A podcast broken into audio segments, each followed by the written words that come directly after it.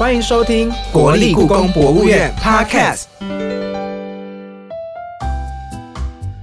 我是 AD，我是 Umas。最近呢，刚好来到了数位身份证的相关的新闻跟焕发热潮，就让我想到以前小时候大家都会讨论说自己的身份证字号的开头。哦，对，你有想要选自己的身份证字号开头吗？呃，我没有，但是你知道，就是我一度有怀疑说这个开头到底有什么意义，就是很小的时候都不知道啊。哦。然后大家就会比啊，就是为什么有人是 A，因为特 A 级啊。然后有人是 N，我是 N 呐、，N 级品，N 居民，N 居民，因为它是跟地区有关，因为我在台北生活圈长大，然后嗯。我记得台北的编号是 F，可是因为我是嗯 G，、嗯，就是我的编号跟大家不一样。FG，嗯，F G H I，到底在干嘛？G 的编号是因为我们那时候好像是登记的时候在宜兰登记，所以那时候觉得自己跟大家好像不太一样。嗯。但是其实你的身份证字号呢，上面的开头刚好可以帮你去记录你的有点类似出生地的来源，或是你出生当下的那个故事吧。嗯，所以今天呢，要开箱国立故宫博物院呢，我们刚好也要讲的就是跟 ID 有关的事情哦。对。那其实呢，在国立故宫博物院里面呢，他们的一些收藏品、古文物啊，其实有他自己专属的 ID，跟人的身份证字号一样。那今天呢，节目就邀请到国立故宫博物院登录保存处的简任编纂施佩颖老师呢，来跟我们聊聊故宫文物的 ID。在请老师出场之前，一样要先听今天的故宫小百科，带大家初步了解故宫文物的 ID 故事哦。故宫文物的 ID，每位台湾人都有属于自己的身份证字号。在国立故宫博物院里的每一件文物，也有一个属于他们自己的 ID，不但方便管理和检查，也能大概推判出他们的出身和伙伴。你知道吗？北平故宫博物院成立之初的文物编号方式，是以每一座宫殿为单位，依照点查的先后，各用千字文的一个字为代码。譬如说，最先点查的乾清宫就用“天”字为代码；清世宗雍正皇帝以后作为寝宫的养心殿，则用“吕”字为代码。而养心殿后面的永寿宫是一座收主文物的宫殿，所主文物经常提供养心殿替换使用。永寿宫中的文物则是以“金”字为代码。经过积年累月的调查，发现凡是以“天”、“吕”、“金”字为代码的文物，通常质量较佳。刚刚听到的故宫小百科呢，就介绍今天的故宫 Podcast 主题叫做“故宫文物 ID 小故事”。那么欢迎今天的来宾，国立故宫博物院登录保存处施佩颖简任编纂施老师。施老师你好大家好。嘿、老师，我们刚刚听到就是我们故宫 ID 里面有非常非常多名字，这些名字有提到一个词，好，比如说吕啊，或者是甚至天啊、金啊这些为代码嘛。那为什么会一开始的时候，这个代码是来自于一本书叫做《千字文》？为什么会选择里面？为什么会选择这本书里面的文字来当做代码呢？嗯，前讲到千字文，顾名思义，它就是一千个没有重复的字嘛。它其实也不能算是一本书，它就是一篇韵文，嗯，然后有押韵，就是四个字四个字一句这样子。那它最重要就是一千个字都是不重复的。嗯，那你想我们在编号的时候，是不是每个文物都应该有不同的编号？就是这个独一性才会选择它来作为编号的方式。哦那事实上，它也不是第一次用在编号了。那它在以前的明清以前的收藏家都有用过。然后，其实我们国军的那个兵籍号码也用过千字文，或者是法院那些法官啊、检察官他们分案的时候，也用过千字文来分股。哎，那我很好奇说，因为我们都知道嘛，就是故宫的文物，我们通常都不会去看到那个编号。所以那个编号的话，其实我们刚刚在小百科里面就有聊到说，哦，它是为了方便去做一些，比如说清点啊等等的一个作用。那我就很好奇说，那个文字啊，它对于那个文物有没有特别的意义？比如说“吕”，它是代表什么意义？这个文字跟物品是不是有连结？这样子？其实千字文的顺序跟点查的顺序有关系而已。嗯就是当初第一个开的就是乾清宫，他就用天来编号，所以就其实只是一个从下检查的去顺序。千字文的话，大家应该或多或少听过里面的内容，就是嗯天地玄黄，宇宙洪荒，嗯，然后后面一些秋收冬藏，我觉得可能有时候会出现在歌词里面，大家可能会说哦，好像有这个字。对，因为它来嗯自于很多易经啊、四书五经等等，嗯所以它大家可能有时候在不同地方就有看过。但嗯。一千个字不重复真的很厉害，因为我们现在讲话到现在已经重复我不知道多少 次了，所以对，它一千个字不重复，然后还有意思，从头到尾是有一篇完整意思的时候，真的是博大精深。嗯对，跟那刚刚乌马斯提到那个问题呢，其实我在事前讨论的时候，有看到一些千字文里面选出来的字，比如说像吕啊、特金这些感觉比较高尚大的 字眼，嗯但是现在还有在用这样子的编码吗？嗯，我们的记录里面都有放着。哦那事实上，如果对一些平常比较少见的文物，我们不太不太常常拿它出来的看，那我们看它的号码，它假设是铝，我们其实就可以回溯到它以前在哪一个宫殿。那它如果还有组号啊、支号，你还可以知道它跟什么东西放在一起。嗯对我们来说，其实是有一种追呃追本溯源的感觉。对，像你就知道翠玉白菜它是那个穗，它在永和宫嘛，哦那永和宫就可以知道，就哎以前是景以前赏妃住的地方，对对嗯对。哎，那为什么需要更换呢？就是我们知道说，一开始就是可能在民国初年的时候是用千字文去编的，嗯，那可能一直到了近代，它其实它已经换过蛮多次了。对，那为什么会需要去换这个字？为什么不沿用就好？就不会有说哦，到时候如果有遗失的问题，或者是不见。我说的不见是指说你在编的过程中突然失去了那个历史的脉络。嗯、就先有两方面来说，如果不想失去历史脉络的话，其实这些号码我们都是留存的，就是跟着一个文物，它有现在的号码，也有过去的记录等等，这些都还是在的。嗯，那为什么要有新的编码呢？事实上是因为以宫殿为单位检查的结果，其实并不是所有的文物全部都有来到台湾。嗯一方面是其实来到台湾只是其中一部分嘛，哦那到了南京、到了上海检查过一次，到了台湾又必须再清点一次。嗯那历次之后，我们会发现它不太好管理，因为它的没有任何的分类的逻辑，嗯嗯它就是只是照跟宫殿的逻辑嘛。哦那依据现在博物馆的藏品管理，其实你应该要照的是地区或者是材质啊，或者是功能啊等等，嗯所以我们就重新给它的编号了。对对对对，就按照材质来编号这样子。哦，原来是这样子，那也保留了前面的来源，所以就变成两个中文字的结合这样。但以现在来说，应该是用呃现代博物馆的馆藏方式来分类，只是古代那些铝啊，或者是天这些字啊，是以前的追本溯源所使用的。对，他是因为他那时候在清宫点茶，他点交东西进来的时候，他是一个一个宫殿去点的，嗯所以他必须要做一些记录嘛。那今天打开，那就是铝天字第一号是什么，第二号是什么，这样子。我是不是可以理解成，像我们现在呢，大家如果有去超商，应该都会看到 店员在那这样哔哔哔哔刷条码，就是假设那些铝啊、天啊，或是菜啊这些字是以前的故宫所使用的编码的那个条码系统，那现在到了故宫是现代博物馆的条码系统，只是两个不同的系统而已。对对对，哦，原来是这样子。那以前的那些字啊，他们除了单独一个千字文的这个字，比如说像天或地，那之后会有一些呃数字编号，嗯还有阿拉伯数字编号，嗯就是中文的那些数字编号比较难写的，去银行要写的那个一二三四五六七，还有那个大家写数学的时候一二三四五六七，这两个数字有什么差别啊？嗯，它就是一个组件的概念。那比方说，你今天打开看到的是一张椅子，那它当然就只是一个号码，它就用中文的国字啊的数字写嘛。那假设你今天打开的是一个箱子或是一个柜子，那这个柜子本身先要有一个中文的号码之外，它打开里面可能有十件东西，那这十件东西就用阿拉伯数字来做它的支号，所以这十件东西的组号都是一样的嘛，我们就可以知道说，哎、这十件东西原来是放在一起的。一个 set 对对对对对，哎，老师，就是我们刚刚有聊到啊，就是这个编号，它是为了清点的时候，甚至是做分类的时候用的。那其实我们知道说，在故宫博物院成立以来，它其实经历了两次的大清点，在近代，可能民国七十八年到八十年间有一次大清点。那从民国的诶，可能是近几年的是九十七到一百零嗯，一九七七到一百零一年。那这两次，因为它其实隔得有点近，因为毕竟就是可能见民国七十几年的时候到民国九十七年的时候，它其实也才间隔二十年。你知道这个过程的演变跟第一次跟第二次的差别在哪里啊？嗯，其实因为说久不久，但是其实也蛮久了，因为从对四十年到七十八年也过了二十几年。是那二十几年其实是从北沟搬来台北的这段时间，那所以搬来之后经过库房的变换啊，有些是从箱子里面拿到柜子里面，嗯或是嗯全部的箱子都换过了。嗯那也有可能我们过了这二十年又增加了很多文物嗯等等。那为了要知道文物的保存状况，或是有没有短少啊，或者是库房条件好不好，必须要经过一些全面的检查。那我们在几个月之内赶快筹备，说要怎么做一次盘点。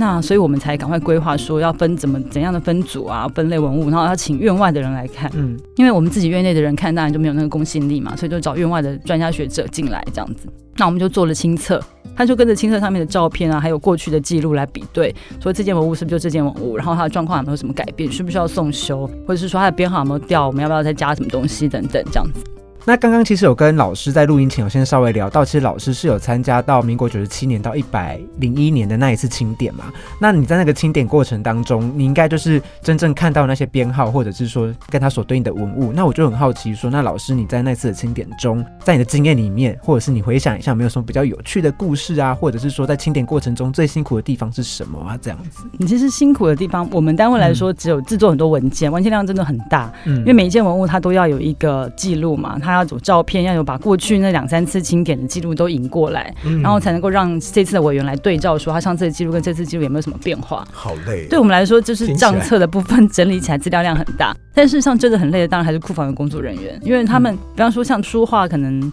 就是展开啊什么的还好，但是或者是图书文献处拿出来的书跟奏折，嗯它的体力上的负荷还好，但是像像器物啊，瓷器、陶瓷器、铜器很重，陶瓷器要很小心象。牙器。其实库房的工作人员真的很辛苦，就是每天打开收盒这些东西要花很多精力，这样。听老师这样分享啊，还有我们以前听故宫第一季到现在的经验，我就会觉得故宫这个工作量没有个两千个工作人员真的做得完吗？对你看要清点，然后鞭策，然后照顾库房，还要处理观光这件事情，还要行销，然后还要在想呃网络上的、影片上的，然后文物上，然后还要数位建档，然后还要亲民化，儿童也要可以看。嗯，我真的可以理解你们每天都费尽心思哎，所以各位有在听 podcast 的朋友，一定要记得去逛国立故宫博物院。对，非常有趣，好不好？就而且像我们前几集有聊到的儿艺中心是很好玩的地方。嗯嗯嗯。对啊，对啊好。，刚刚呢，小百科里面有提到，以前在养心殿里面的里面搬出来的东西，编号呢给它一个吕字，吕是吕洞宾的吕，双口吕。然后在永寿宫里面的搬出来的东西是用金字。那这些文物里面，我们那时候在看到资料里面，除了铝之外，还有一些什么铝特特别的特，这个特有什么意义吗？听起来很神秘。它就比较特殊一点特点，它问题在它的特殊在于说，那时候就是它的养养心殿里面有一个像保险箱、现在保险箱这样的柜子，那它是锁起来的。但是溥仪离开之后，他并没有把钥匙留下来。之后呢，它是锁着的状态嘛。那在点查养心殿的时候，大家就把东西点完之后，发现这柜子是锁着。那之后才请了锁匠来开。嗯，所以这些东西打开之后，就给它另外一个特别的编号号，但是也是可以看得出来，就没有它就是在养心殿的系统里面这样子。别有洞天。因为我之前有看到什么补补这个字，补写的补，嗯这个比较好理解，就是 点查的时候没有点查到，或者是后来哦加进吕布去的分类对的嗯补，对对对对。对对。哦，所以吕特出来的东西，它有特别的珍贵吗？嗯，其实所谓的还是珍贵，就是当时皇帝他为什么要放进去？哦对啊，那是他放的，所以我们其实到底是很珍贵吗？还是很稀少？还是他自己特别喜欢嗯都有可能。那接下来呢，就是有想要问一下，就是我们刚刚有聊到，就是我们现在国立故宫博物院的文物的它的编号啊，它有改变过嘛？那一直到现在啊，就是它的编现在的编号方式是变得怎么样？然后当初你有没有遇到在编的过程当中有没有前辈啊分享过说遇到什么样的困难啊等等的？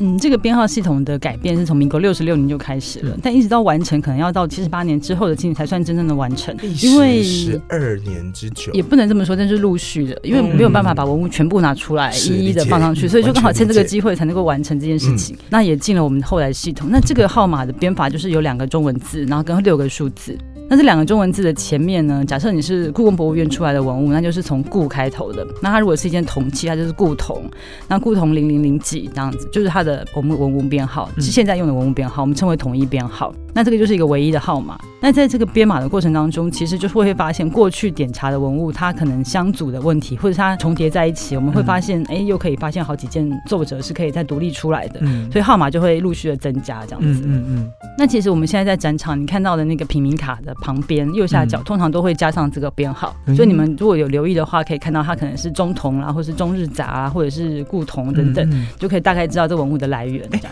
这里我有点小小的想要岔出去问一下，就是为什么会需要让民众看到这个编号？嗯，其实也是嗯我们展场策展人自己可以嗯确定这些东西的位置啊，给他一个定位的时候可以用的号码。哇，听老师这样一讲，我越来越了解这个神秘的小数字到底扮演了什么就是下面那些编号到底在干嘛？对，就是到底什么重大的角色哎、它是不啊不只是典藏馆藏，它甚至跟展览跟展览现场要去对啊干嘛的，也很有很大联系日这个字，可能还是跟日本有相关的中文物日的话渊源嘛。。中日就是日本归还的文物。那刚好国立故宫博物院里面的文物啊，还有资料里面也都有说到说，有一批是当时日本还给我们的文物。嗯对，那这个在编号的时候有什么样的小故事可以跟大家分享吗？啊，前提是当时是中日战争后，就所谓的历史上面会说这叫抗战胜利嘛。嗯，对，那抗战胜利之后，日本就还给我们一批文物。嗯那这批文物在故宫里面又有什么样的故事呢？其实它大概有一千两百七十五件文物是在故宫，它其实还分了很多批，有些东西在国立历史博物馆啊，或者是其他的机械方面的东西。那在我们这边的一千两百多件，比较特别的就是我们有一件文物在我们的行政大楼外面，嗯，它没有在库房里面，它应该是唯一一件在外面的文物。对，你们有去过我们的行政大楼吗？我们有看到，我们有一个时候很大的铜鼎。我有特别拍它，但我没有想过它的历史意义这么重要。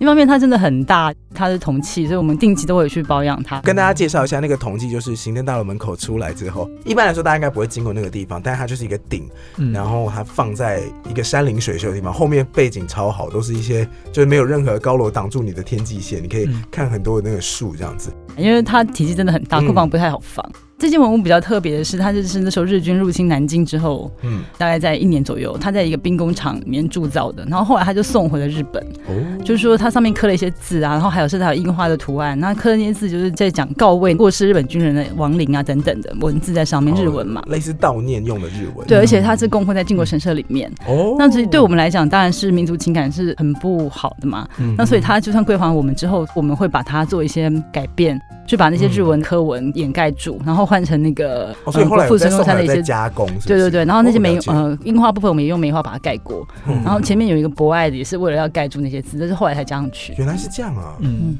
哎呀，很神奇。嗯，那而且后来我看到资料上面有说，当年为了要庆祝那个年代时空背景下，为了要庆祝日本天皇的什么大寿，就送了一堆压器，然后很厉害的器具回去。嗯嗯，所以其实我们刚刚在聊，就是说故宫博物院里面除了这些珍藏的文物，你看得到的这些东西，其实它背后的 ID 也是真的是大有学问，而且就像我们刚刚讲的，它其实是非常有意义的，在幕后的工作也好，或者是在典藏的工作也好，都有它需要存在的地方。我觉得大家逛故宫的时候，如果你有发现这些 ID 的小巧思，你不妨把它当做是一种彩蛋。嗯，就是我们现在看电影会看彩蛋到底是什么嘛？而且我们彩蛋通常不是第一次就发现，我们会是看很多次之后发现说，哦，原来它哦，对对还有这一对对，层意思。对所以你不妨就是先了解这个文物的故事之后呢，嗯你再从这个编号里面，你可以发掘不同的乐趣。哦，就是那个数字跟它的编号，其实承载着这个文物迁移的一个历史的脉络跟意义在嗯嗯，没错，而且我那时候在初次在看这些文字的时候啊，还有以前前人在记录的时候，我就觉得好辛苦哦。对，真的，因为以前没有电脑，所有的青册都是用手写的。嗯对，再加上呢，以前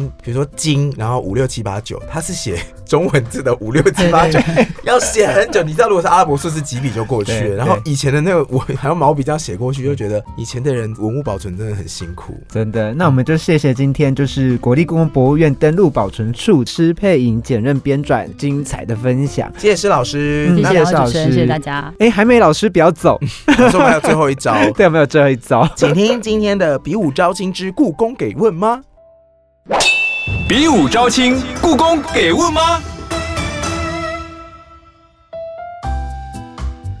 今天的比武招亲之故宫给问妈？要问的就是刚刚说了很多的编辑有铝特金这些字眼呢，其实还有一个分类很有趣，是购购买的购跟赠赠送的赠送的赠，嗯这两个老师可以跟我们解释一下吗？嗯，赠跟购，顾名思义就是购买跟受赠的文物。故宫自己买的文物，对，其实这些文物就是来台湾之后，我们大概从六十年左右开始，慢慢有人是捐赠给我们啊，或者是我们遇到不错的文物也会去收购的。那就是从六十年开始慢慢增加到现在，大概有六万多件这样子。就两个重点嘛。第一个就是故宫是怎么样去买到或者收购到他们觉得值得被收藏的文物。对其实首先要看文物，就是文物就是可遇不可求。你现在看到它，它并不一定会卖给你，或者它不一定会想捐给你，这些都是一种很时机、很刚好的状况之下。那首先当然就是研究人员必须要对它做一些基本的认知、基本的研究，对对对，然后还有一些它背后的资料啊等等，嗯觉得它是呃适合我们收进来的，然后也是启动这个程序。对，因为有些东西可能是西洋文物或者是当代文物，其实它不在我们收罗的范围里面。那我们也当然也只好放弃。那所以之后呢，如果初步觉得不错的时候，才会慢慢进入我们的审查程序。其实审查程序说起来是很严肃，因为它就是一个法律的规定这样子。嗯那我们就必须要照它的规定做一些三次的审查。那也有几个委员啦，然后几个外面的委员啦等等，那每个人都要同意之后，我们才会收件。或是如果是出售的文物的话，我们才会去跟卖家谈价钱。我大概那这些都是要符合采购法这样子。可能就是像三金有没有非常非常多层次的评选，很严谨的去决定做这件事情。对的，没错。那有没有一些传说额外的话？就是我想知道说，比如说我们去二手市集看到说，哦，哦，文对物，对，有没有这种的状况啊？真的很传奇哦。这样就真的还蛮传奇的。嗯我承办的经验倒是没有这还没有遇种状况、过哎那如果我今天想要送东西给故宫呢，也是要经过很多审查。对，首先你要先把你的照片跟它的文字说明嗯先寄给我们，对对对，我们先从照片先做初步的筛选，这样子。哦，所以这个程序到现在还是有的，就是还是有的，对对对，一直都有民众会寄过来。好，非常感谢今天施佩颖施老师带我们带来精彩的分享。下一集呢，会邀请到国立故宫博物院陈建志助理研究员来分享哦，什么样的古物可以被分成国宝？分类上面要如何呃把它定义成一个国宝？这是我们下一集的主题哦。那听完这期节目呢，也不要忘了要到故宫博物院的脸书粉丝专业按赞，也可以回馈你的想法，并多多分享我们的节目。那如果喜欢的话呢，也请给我们五星的评价哦。那今天节目就到这边结束啦，我是乌马斯，我是艾迪。谢谢大家，再见，拜拜拜拜